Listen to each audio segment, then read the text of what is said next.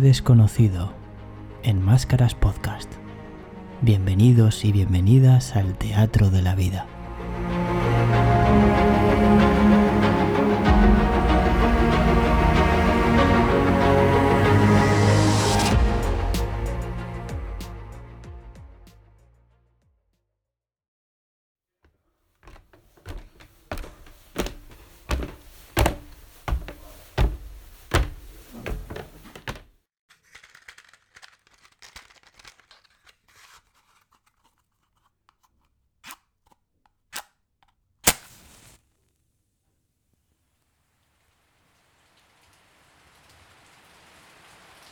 Ya lo dice sabiamente el refrán. En abril, aguas mil. Y pocas veces se equivoca. Recuerdo aquella semana típicamente primaveral y típicamente lluviosa. Rondaban mitades de abril y los campos comenzaban a reverdecer de nuevo después del frío invierno de por aquí. El precioso manto blanco de nieve que había permanecido varios días en marzo ya dejaba su paso al verde y amarillo de las tierras de cultivo. Y en los ratitos de sol era un auténtico espectáculo y un privilegio vivir en la caseta. Mi jardín, un campo abierto que se extendía ante mis ojos como un océano interminable. Justo antes de meterme en la cama, había pasado una gran tormenta que dejó paso al silencio de la noche. Un silencio que hasta asustaba, pero con él me deslicé directo al sueño nocturno. Poco me duró el duermevela, porque hacia las dos de la madrugada sonó el teléfono. Al inicio creí mezclarlo dentro de algún sueño, pero pronto desperté y comprobé que sonaba con fuerza. Así es. Era el aviso para el paso del tren de correos. Recuerdo que mientras me colocaba la chaqueta para salir pensé, las cartas no comprenden de tiempo, pero al parecer sí de pasar por aquí. Y así salí de la caseta para mover las agujas en recto, dirección norte. Con puntualidad británica, como siempre, a las dos y veinte de la madrugada pasó el convoy con sus catorce vagones ralentizados.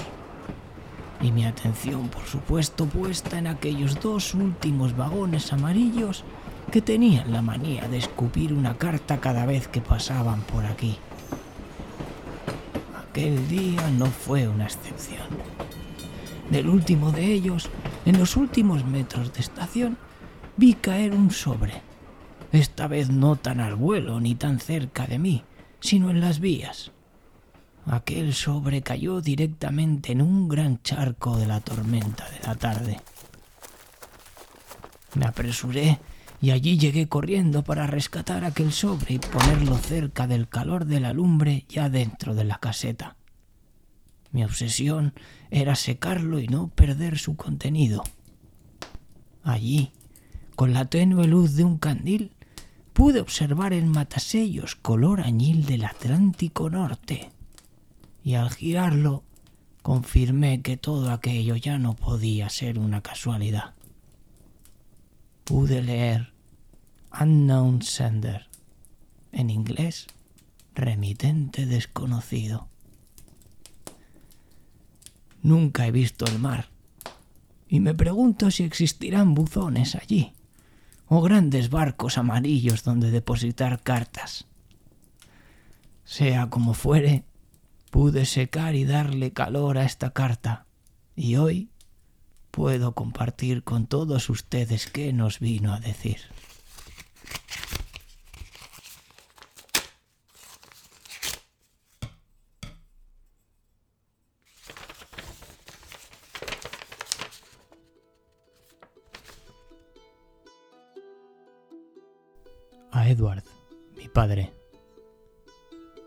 No emplearé estas líneas para reproches, papá.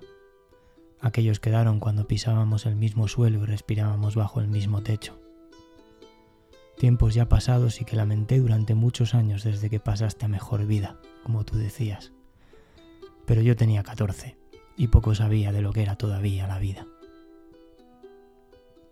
Una mejor vida. Eso es lo que siempre he buscado. Quizás haber nacido en un lugar tan pobre y tan humilde tenga algo que ver.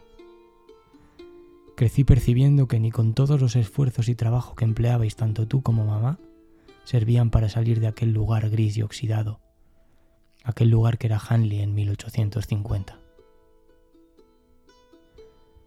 Cuando echo la vista atrás, hoy puedo comprender que tu carácter fuera como aquel lugar, pero en aquellos años en los que hacerse mayor llegaba pronto, me juré a mí mismo no llegar a ser nunca como tú. Tu muerte me liberó de tu presión, no lo niego, pero también me dejó huérfano de dirección y rumbo, perdido. Con 14 años, era el hijo pequeño de mamá y tu único hijo ya sin padre. Con Tirsa ayudando a mamá en la tienda y Joseph en la marina mercante, me convertí de la noche a la mañana en el hombre de la casa sin saber cómo era ser eso. Tuve la oportunidad de entrar a trabajar como alfarero en la fábrica de cerámicas, como tú. Pero un joven sensato, como yo, no quería ser tú. Así que decidí empezar a ser un hombre en el calor de los hornos de forja. Ya ves, grandes decisiones de estúpidas consecuencias. No aguanté mucho allí, como tampoco soportaba ya aquel pueblo y aquellas gentes, siempre las mismas. Si iba a seguir siendo pobre, al menos que fuese en otro lugar.